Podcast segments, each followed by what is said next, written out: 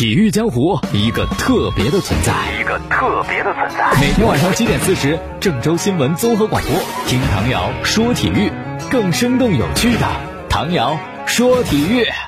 更新鲜的体坛资讯，更热辣的专业评论，更劲爆的赛事分析。唐瑶说体育，体坛百态，听我细细道来。本栏目由匠心三十六年大师精酿金星一九八二原浆啤酒冠名播出。各位听众朋友，大家好；还有蜻蜓的网友朋友，大家好，欢迎收听唐瑶说体育。昨天有中国第四届棋圣战啊，围棋棋圣战三番棋的决赛最后一场决胜局。啊，战罢之后呢，挑战者柯洁战胜了卫冕冠军连笑，首次获得棋圣战的冠军，加冕棋圣头衔。这是柯洁首次夺得中国三大头衔战，哪三大呢？棋圣、天元、名人，哎，这三大头衔战的冠军首次夺得啊。那么他夺完之后的奖金是八十万人民币，亚军连笑二十万人民币。说完围棋，这是一个静的代表。不管你大脑里边是怎么样波涛汹涌的去思考、去运转，是吧？但是感觉是很安静的坐在那里一棋，尤其围棋，特别的就是感觉很高雅、很高大上这种，是吧？跟你下个飞行棋、跳棋还不太一样啊。说完这个安静的，我们再来看一个动的，什么？就是足球赛场的扑救啊，守门员的一个专属。中超联赛第二十一轮结束之后呢，有五大的精彩扑救，可以说个个精彩绝伦。其中有一个来自河南建业的守门员吴眼，想给吴眼投票的球迷呢，可以登录中超联赛的 UP，然后给你心中的最佳来投票。好了，再来说说国足的消息啊，这几天呢，自媒体一直疯传一份名单，就是国足出战卡塔尔世界杯亚洲区呃预选赛四十强比赛的一个名单。这个名单是真是假呢？有人就发现。这个人在这名单里边，估计这份名单是假的吧？很多权威的媒体都质疑这份名单的真实性，到底谁在里边？让大家觉得这事儿不太真，不太靠谱，不可能呢？哎呀，不幸入选的就是恒大的冯潇霆。早些时候，北京青年报的记者肖楠就透露一些信息。啊，比如说在国足的之前比赛当中，接二连三犯错、低级失误的球员，这次里皮不给你机会了，不可能招你进国家队的。所以说，此番六十人的大名单里有冯潇霆，很多人就觉得这不可能，因为里皮不会再用冯潇霆了。冯潇霆呢是在第二届中国杯以及阿联酋亚洲杯上表现的特别糟糕，非常的低迷。呃，可以说里皮对他是感觉很失望，很失望的。特别是亚洲杯的八强战输给伊朗那场比赛，他就觉得冯潇霆太业余了。你什么级别的防守运动员，你就那么拖大，然后导致低级失误，让伊朗队的球员抓住机会打进一球。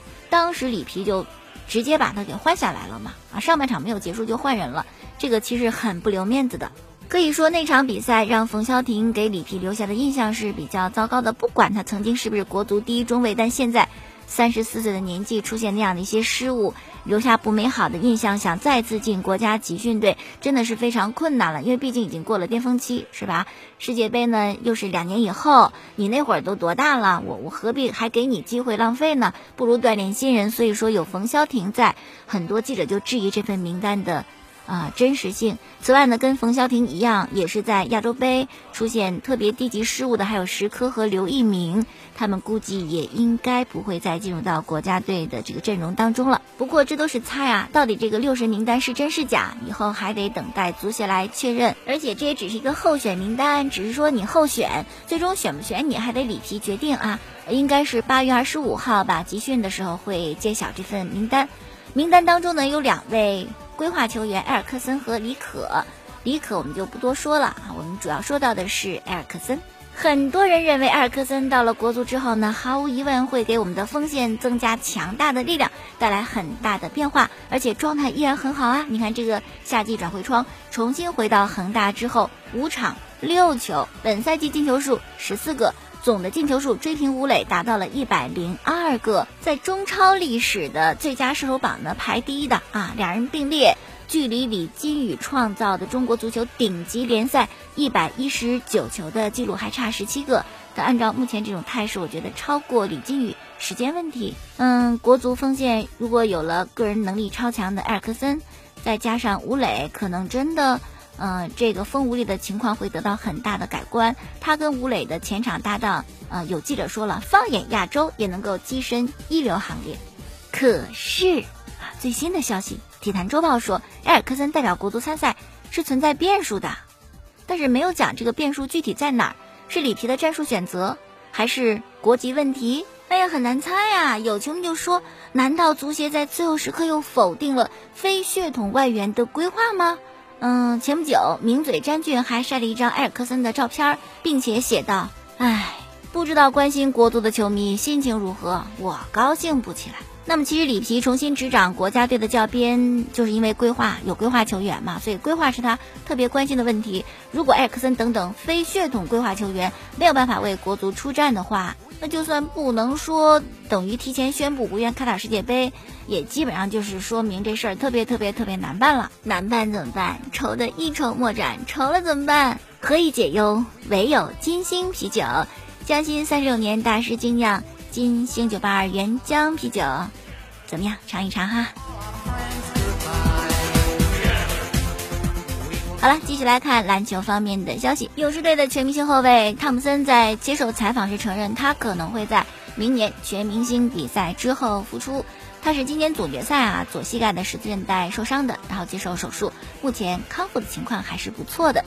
接受采访时，汤普森就说了：“啊，我会复出的，感觉很好啊，我会以百分之一百一十的状态复出，比以前还要更棒一些。”不过算算时间，等到汤普森复出那会儿，联盟的格局会发生很大的变化。首先是他的球队勇士队，今年夏天失去了很多位的核心啊，杜兰特、伊戈达拉还有考辛斯，是吧？这使得外界不看好勇士队的前景。但是汤普森作为勇士队一员，还是得说，我相信勇士依然有夺冠的机会。其实，在西部呢，真的是太难了，因为西部球队实力都很强，有快船，有湖人，呃，爵士目前运作也很好，掘金队很年轻啊，有冉冉升起的新星，开拓者的后场又非常的出色，火箭还有两位处在巅峰的 MVP，嗯，加上勇士，所以说真的你想出头啊，想进季后赛，真的是一条血路杀将出来才可以。还有一条消息啊，是关于美国呃国家队的男篮国家队。要参加世界杯嘛？可是呢，很多 NBA 的著名球星都纷纷退出了美国男篮，原因是什么呢？在今天，开拓者的球星麦克勒姆就接受采访，他先说自个儿啊，因为他是最早退出的，他就说：“我就是想好好备战新赛季啊。”至于其他的人呢，麦克勒姆就说了：“我分析分析他们的心理啊，我认为他们是这么想的。你看，已经有很多球星退出了。”这个球队呢，估计世界杯是要输球的。那我何必要在一支输球的球队里边当招牌球星呢？为什么不能在输球球队里当招牌球星呢？因为你是输球球队的招牌球星，你就得承担很多东西啊，其他人都比较弱呀，是吧？本来如果大家都是明星凑一堆儿，那你基本上不怎么费劲就能赢。大牌都走了，就剩你是这个瘸子里的将军了，你就得承担很多东西，那你就得累呀。结合到之前的情况，一个赛季那么漫长，全明星周末之前，有的球员体能就开始出现问题，到了三四月份就透支了。这假期休息不好都不行，更别说这假期还得去打比赛，回来立刻得准备新赛季。可能很多球员觉得是打乱了他们的这个备战节奏吧。那说直白点呗，就是有私心啊，为自己和为俱乐部考虑呗，为总冠军考虑呗，啊，不太稀罕那个所谓的世界杯的冠军了。好了，下面说点足球方面的消息。首先是乌拉圭一个著名的球星叫做弗兰。他曾经效力过比利亚雷亚尔和马德里竞技，啊，也拿到过西甲的金靴，跟随马竞拿到过欧联杯和欧洲超级杯的冠军。他今天宣布退役，哈，嗯，难免的，希望未来的生活会更好吧。再说说库蒂尼奥，你到底去哪里呢？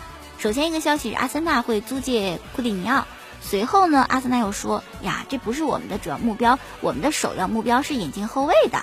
然后呢？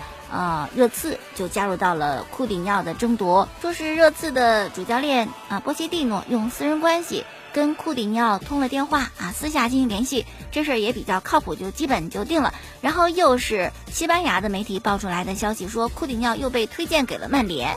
接下来就是现在最新一个消息，阿森纳，你之前不是说我们首要目标是后卫吗？哎，又又说了又不算了，又杀回来，说我们要库蒂尼奥。然后说阿森纳跟库蒂尼奥完成的转会达到了百分之九十九。如果没有意外，周四库蒂尼奥就加盟阿森纳了。哎呦，阿森纳这是知耻而后勇啊！终于是长志气了。我们都知道，阿森纳在温格教授执教那个时代就永远争第四，因为前三名实在是望尘莫及。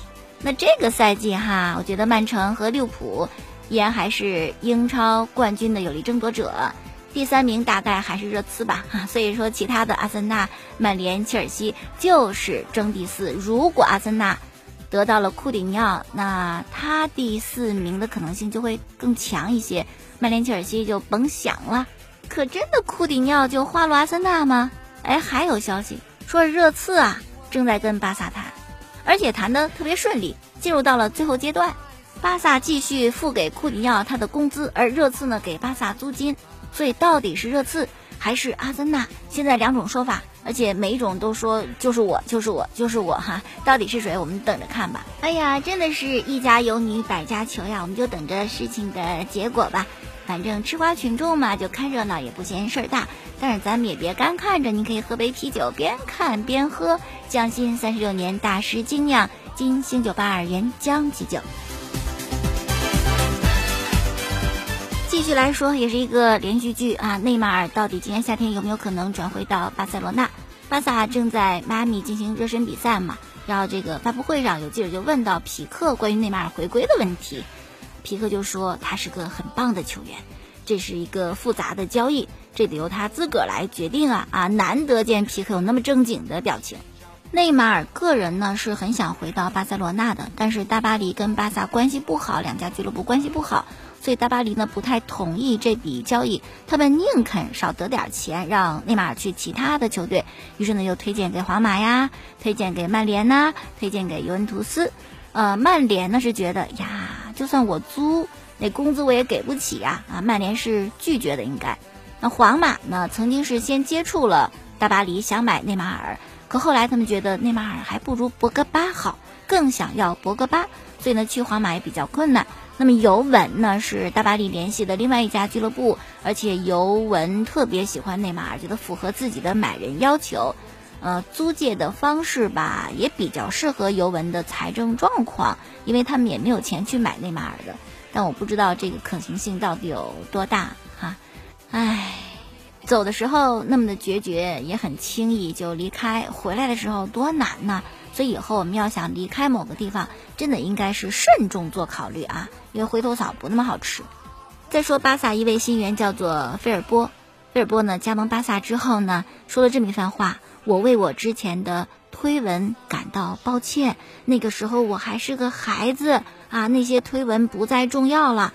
推文就是在推特上他这个写的一些话啊，当时是骂梅西，骂的还挺难听的。确实那会儿也还小，可能十几岁、二十出头。但是我觉得不管年纪多大，用比较恶劣的文字去骂人，这就是一个修养的问题，以后得改啊。你跟人关系不好，你就得骂人家吗？是吧？说到关系呢，得谈到格列兹曼，他呢加盟巴萨也是辗转，因为之前那那段渊源，很多巴萨球迷还不太接受他，于是呢有些媒体就报道说巴萨的球员都不想让他来，什么呃萨雷斯正眼都没有瞧过格列兹曼，可是谣言止于现实嘛，这次去迈阿密热身的这个飞机上，哇，格列兹曼跟萨雷斯关系很好，两人共饮一杯马黛茶，所以有时候一些报道我们也是要。这个斟酌着来去看，来去听。最后说到的是阿尔维斯，他呢回到了巴西圣保罗，这算是回到家乡了。今天有一个加盟的亮相仪式，然后在亮相仪式上，现场大屏放的祝福当中有来自梅西跟苏亚雷斯的啊，当时全场球迷就发出了尖叫。原本以为只是看看。呃，阿尔维斯回来，没想到呢，买一送两，是吧？梅西和苏亚雷斯也露了面，哪怕就是在大屏幕上，球迷感到非常的满足了。好了，今天就说这么多，感谢大家收听过去的节目录音是在蜻蜓 FM 上搜索“唐瑶说球”，明天我们再见。更新鲜的体坛资讯，更热辣的专业评论，更劲爆的赛事分析。唐瑶说体育，体坛百态，听我细细道来。本栏目由匠心三十六年大师精酿金星一九八二原浆啤酒冠名播出。